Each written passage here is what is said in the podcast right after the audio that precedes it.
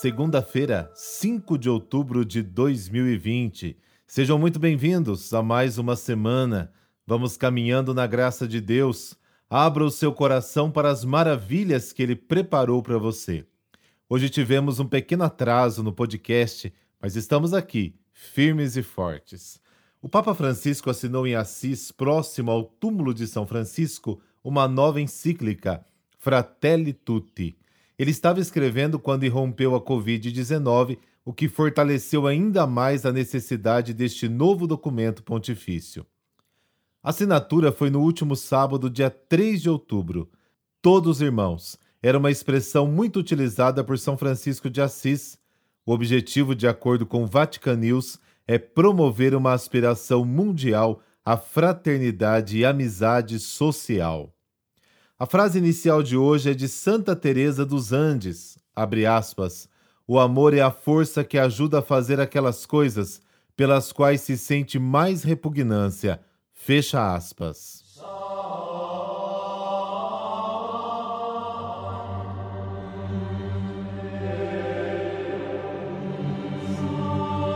Mãe de Deus e nossa mãe, Senhora do silêncio e do recolhimento, Consagro-vos minha inteligência e meus sentimentos para acolher os mistérios da fé e guardá-los em meu coração. Consagro todo o meu ser e comigo toda a minha família. Ajuda-nos a vencer todas as tentações que dispersam e roubam o nosso olhar do Redentor. Refúgio nas horas confusas da vida, o teu coração imaculado é colo de mãe. Teu silêncio, mãe querida, revela a obediência humilde de tua alma. Tua paz nos conduz ao coração do teu Filho Jesus. Ele é a razão da nossa alegria. Coloca-nos entre tuas mãos e teu coração. Guarda-nos, protege-nos e mostra-nos os segredos do teu amor. Amém. Esta oração você encontra no nosso site pastoraldapalavra.com.br na aba Orações.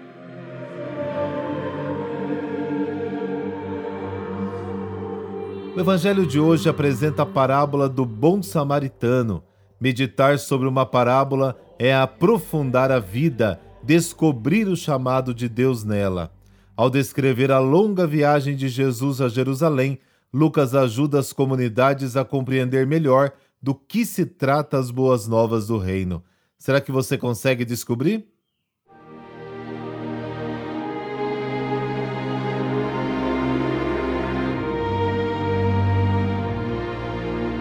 Lucas, capítulo 10, versículos de 25 a 37. Naquele tempo, um mestre da lei se levantou e, querendo pôr Jesus em dificuldade, perguntou: Mestre, que devo fazer para receber uma herança na vida eterna? Jesus lhe disse: O que está escrito na lei? Como lês?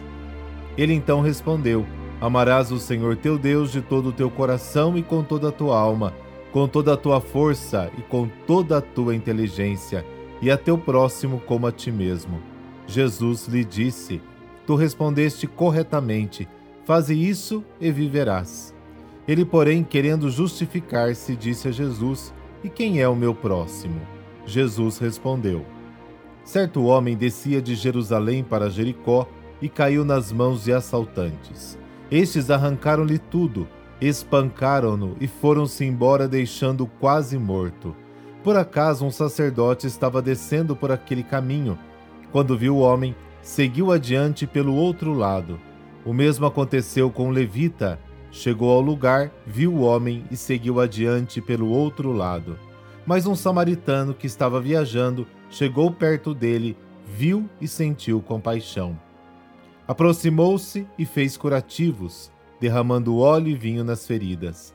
Depois colocou o homem seu próprio animal e levou uma pensão para cuidar dele. No dia seguinte, pegou duas moedas de prata e entregou-as ao dono da pensão, recomendando: Toma conta dele. Quando eu voltar, vou pagar o que tiveres gasto a mais. E Jesus perguntou: Na tua opinião, qual dos três foi o próximo do homem que caiu nas mãos dos assaltantes?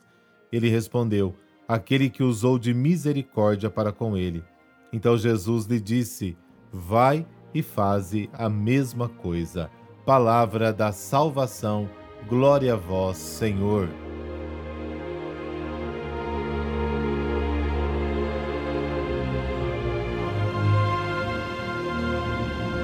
Um mestre da lei pergunta a Jesus o que ele deve fazer para herdar a vida eterna. Acontece que ele quer garantir apenas com esforço pessoal. Antes de qualquer coisa, a herança é um dom, uma graça, uma dádiva, porque filhos e filhas de Deus nós somos. O nosso esforço não provoca o dom de Deus, ou seja, ele não nos dá porque merecemos, mas porque ele é bom. Agora atenção: se a gente não se mexer, pode perdê-la. E Jesus devolve a questão e pergunta para o doutor, o mestre, o que diz a lei, e ele responde corretamente: é preciso ir a Deus. E a Deus se ama também no próximo. E o diálogo continua: quem é a pessoa próxima a mim que se torna a revelação de Deus? Para o judeu, o próximo jamais poderia ser alguém estranho, e sim uma pessoa da família, um amigo, mas Jesus vai além. Entre Jerusalém e Jericó fica o deserto de Judá, que era um verdadeiro esconderijo de bandidos, ladrões, assaltantes. E Jesus conta um fato real que deve ter acontecido muitas vezes: um homem assaltado, agredido e deixado quase morto. O sacerdote e o levita passam e não fazem absolutamente nada. Mas um samaritano, que estava em viagem, passa pelo caminho, tem compaixão daquele homem, se aproxima, cura suas feridas, leva para a pousada, cuida dele e ainda deixa dinheiro para pagar as despesas. Reparem que no início, o doutor da lei quer saber quem é o próximo, justamente para que não erre perante Deus e realize o gesto de amor e assim não fique com a consciência pesada. Jesus vai mais longe. O próximo é aquele que se apresenta no nosso caminho. E ainda mais, o próximo é quem a divina providência colocou em nossa vida para que o ajudemos e, em nome de Cristo, o amemos. Quem será o seu próximo de hoje?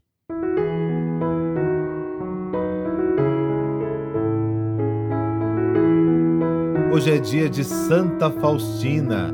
A misericórdia divina revelou-se manifestamente na vida desta bem-aventurada, que nasceu no dia 25 de agosto de 1905, na Polônia. Faustina foi a terceira de dez filhos de um casal pobre. Por isso, após dois anos de estudos, teve de aplicar-se ao trabalho para ajudar a família. Com 18 anos, a jovem Faustina disse à sua mãe que desejava ser religiosa, mas os pais disseram-lhe que nem pensasse nisso.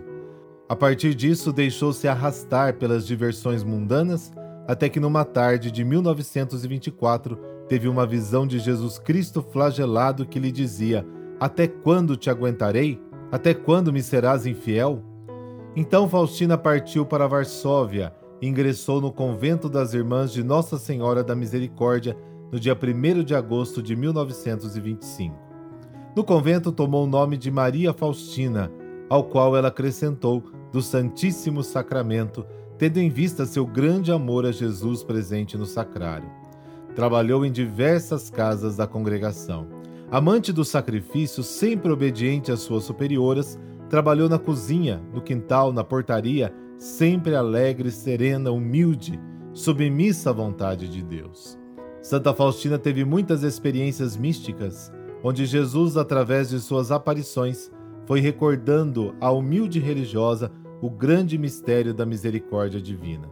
Um de seus confessores exigiu de Santa Faustina que ela escrevesse as suas vivências em um diário espiritual. Dessa forma, não por vontade própria, mas por exigência de seu confessor, ela deixou a descrição das suas vivências místicas, que ocupa algumas centenas de páginas. Santa Faustina sofreu muito por causa da tuberculose. Os dez últimos anos de sua vida foram particularmente atrozes. No dia 5 de outubro de 1938, sussurrou a irmã enfermeira: Hoje o Senhor me receberá. E assim aconteceu. Beatificada no dia 18 de abril de 1993 pelo Papa João Paulo II, Santa Faustina, apóstola da misericórdia divina, foi canonizada pelo mesmo Sumo Pontífice no dia 30 de abril do ano 2000. Santa Faustina, rogai por nós. Que Deus te abençoe. Em nome do Pai, do Filho e do Espírito Santo. Amém.